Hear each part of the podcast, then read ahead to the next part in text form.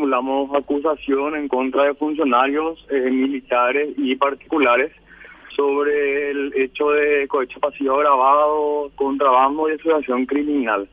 Básicamente, eh, siempre respetando la presunción de inocencia, porque estamos dentro de una acusación, ¿verdad?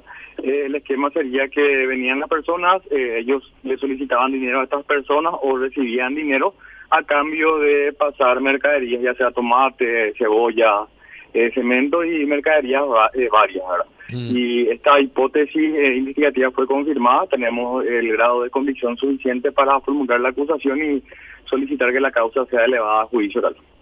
¿Y cuánta, cuánto sería la pena que le podría corresponder de hallársele culpable, doctor?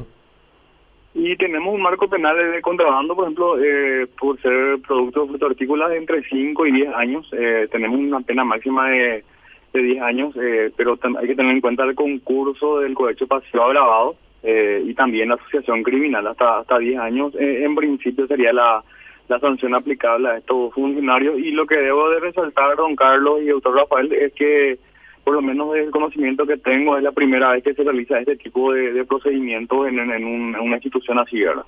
Eh, y eh, resaltar que fue algo interinstitucional también el Poder Judicial, eh, se hicieron autorizaciones judiciales, nunca se filtró ninguna sola información y eso habla bien del sistema de justicia en este tipo de, de procedimientos que están enfocados a evitar o, o reprimir la corrupción de los funcionarios.